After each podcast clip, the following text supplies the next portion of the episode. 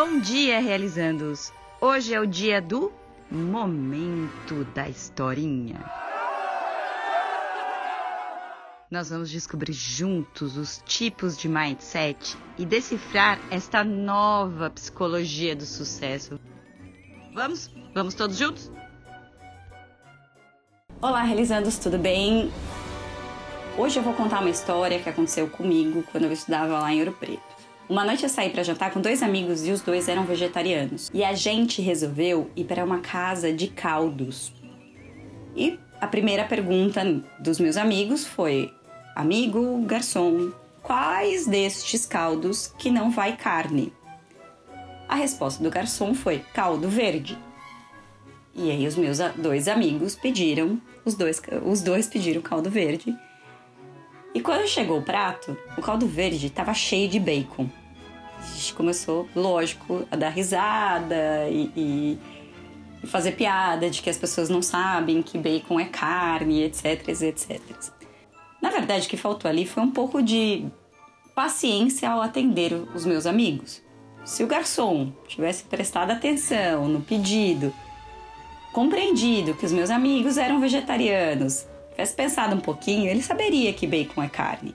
Não é uma, uma coisa super difícil de fazer essa relação entre bacon e carne.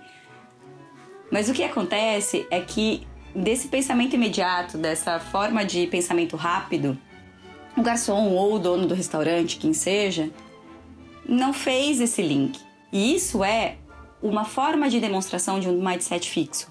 E essa historinha de hoje fala muito disso de na rapidez, na agilidade, nos momentos em que a gente precisa ser muito rápido, porque uma casa de caldos tinha várias pessoas sendo atendidas e etc. Não deu tempo do garçom parar e falar: "Não, pera, calma, bacon é carne". Não deu tempo dele fazer esse link. O que eu quero dizer com isso? Que em determinados momentos onde a gente está eufórico porque a gente precisa fazer alguns atendimentos, que a gente precisa resolver várias coisas ao mesmo tempo, responder muitos e-mails. Esse momento é o momento que a gente precisa prestar mais atenção no nosso cliente, no nosso público-alvo, na nossa persona, no nosso avatar. Se a gente começa a alterar esse mindset fixo para um mindset de desenvolvimento, se aquele garçom alterasse o mindset fixo para um mindset de desenvolvimento e tivesse falado: olha, todos os caldos da casa têm carne, meus amigos iam pedir batata frita e tava tudo certo. Porque a gente não foi lá para comer. A gente não foi lá porque a gente queria matar a nossa fome. A gente foi lá porque a gente estava buscando um momento de prazer entre amigos, que a gente colocasse conversa fora, que a gente desse risada e tava tudo certo. Começa lá atrás uma forma de identificar os clientes que não é bem trabalhada em muitos dos restaurantes. É lógico que um, um self-service do lado do seu trabalho é só o lugar que você vai para matar sua fome e ponto, acabou. Em alguns outros lugares, como essa casa de, de caldos, como alguns, principalmente lugares que servem comida à noite, são espaços que proporcionam um encontro entre as pessoas. A comida, ela é um paralelo. Se esse restaurante estava visando apenas o lucro, falar que o caldo verde não tem carne, que é a primeira resposta, supre a necessidade do restaurante, porque eles precisam ganhar dinheiro. É óbvio que eles precisam ganhar dinheiro.